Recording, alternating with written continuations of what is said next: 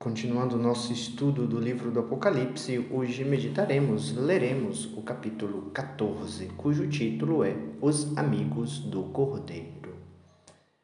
Ao terminar o capítulo 13, apresentando o número da besta, São João tem uma outra visão. O autor inicia este capítulo falando dos companheiros do Cordeiro. Aos sectários da besta, marcado com o número do seu nome, conferi Apocalipse 13, 16, 17, opõem-se os fiéis do Cordeiro, conferi lá em Apocalipse 5, 6, marcados com o seu nome e com o nome do seu pai, como nos diz Apocalipse 7, 14. Em Apocalipse 13, 1 a 10, se apresentou a visão da besta e dos seus seguidores. Aqui no capítulo 14 se refere a uma visão contraposta do cordeiro e de seus seguidores. Diz o texto: O cordeiro de pé sobre o monte Sião. Enquanto que a besta sai do mar, o cordeiro está de pé sobre o monte Sião, contrapondo-se ao mar. O cordeiro estava com os 144 mil já citados anteriormente. Estes 144 mil que estão com o cordeiro são os mesmos que foram assinalados com o selo em Apocalipse 7, de 1 a 8. Certos detalhes sobre os 144 mil nos levam a entender que esta quantidade se refere a um grupo particular de cristãos e não simplesmente a todos os fiéis. Uma voz forte, uma melodia harmoniosa, como um som de cítara, é escutada. Diz o apóstolo João: cantava um cântico novo diante do trono. Moisés havia cantado a libertação do Egito, como lemos em Êxodo 15 e também em Apocalipse 15, 3 e 4. Também há um cântico assim de libertação. Aqui o cântico novo celebra a nova libertação do povo de Deus e a nova ordem instaurada pelo Cordeiro imolado. O versículo 4 fala dos 144 mil que foram resgatados da terra. Não se contaminaram e são como que primícias para Deus e para o Cordeiro. Primícias é um termo técnico no vocabulário sacrificial e representado toda, representa toda a messe. Podemos ler isso em Êxodo 23, Daniel 12, Deuteronômio 12, perdão, e também Deuteronômio 26. As vítimas oferecidas ao Cordeiro, ao Deus verdadeiro, deviam ser sem defeito, como primícias.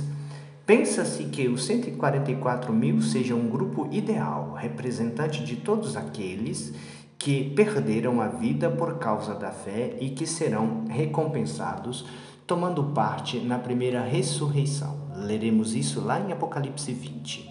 E leia também 1 Coríntios 15, 20 e 23, pois aqui Paulo usa termos análogos.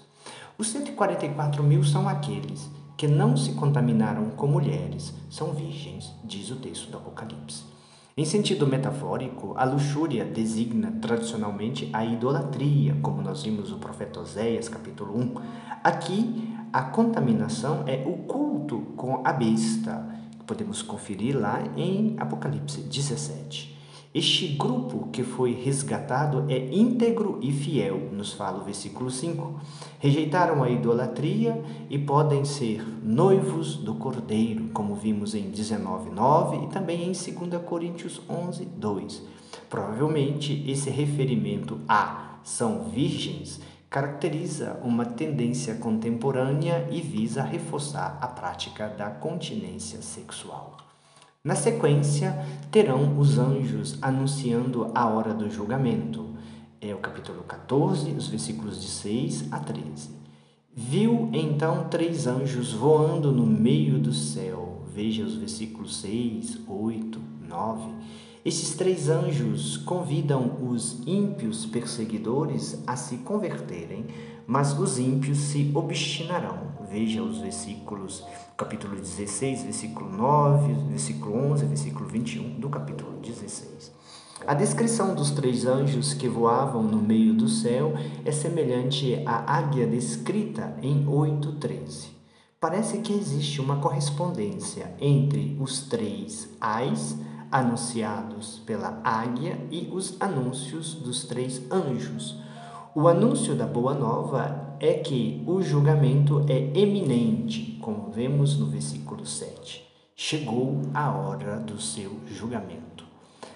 O anúncio do segundo anjo é: Caiu, caiu Babilônia a grande.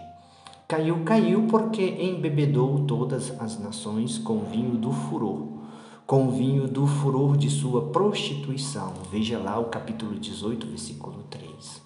O vinho do furor é imagem recorrente dos profetas. Podemos ver isso em Isaías 51, 17 e seguintes. Imagem do furor divino prometido aos idólatras.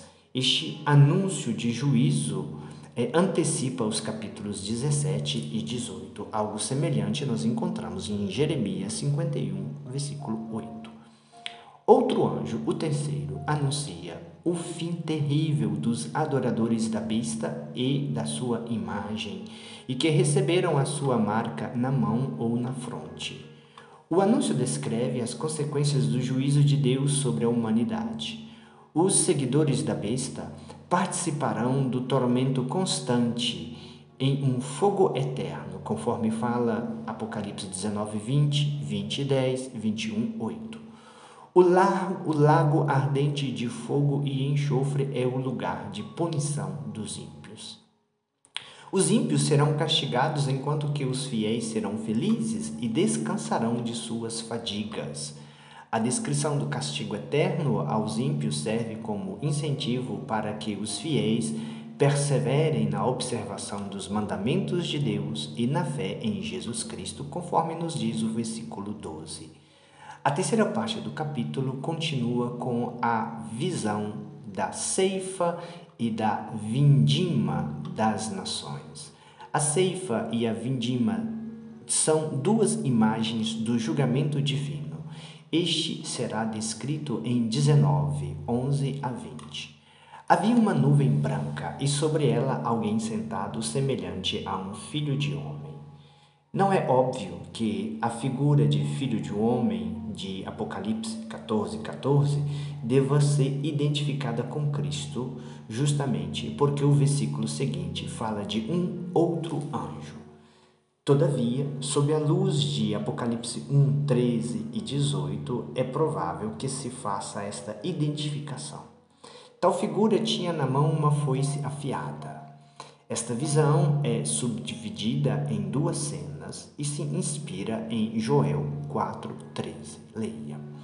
Em Joel, as imagens da ceifa e do esmagamento da uva eram usadas para descrever uma guerra santa entre o guerreiro divino e as nações que eram hostis à Judéia.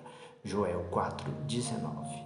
No Apocalipse, as imagens são universalizadas para referir-se ao julgamento de Deus sobre a terra. Veja os versículos 15, 16, 18 e 19. No versículo 20, faz-se referência à cidade. Em Joel, a batalha é associada a Sião e a Jerusalém, como vemos nos versículos 16 e 17. A cidade em Apocalipse 14 e 20 pode ser uma alusão à Babilônia, ou seja, a Roma. Outro anjo sai gritando para que a foice seja lançada, e assim se faz. Nisto sai do templo outro anjo, e com este uma foice afiada. Aparece um outro anjo, e este tem poder sobre o fogo. Versículos 18 e 19. Os cachos de uvas estavam amadurecidos, e o anjo vindimou a videira da terra, lançando tudo no grande lagar do furor de Deus. Pode-se haver aqui neste texto uma inspiração tirada de Isaías 63, 1 a 6 em Apocalipse 14, 19 e 20, fica evidente que pisar o lagar é uma metáfora do julgamento apresentado como uma batalha, porém, vem apenas citada a cena e não é descrita. Veremos o próximo capítulo.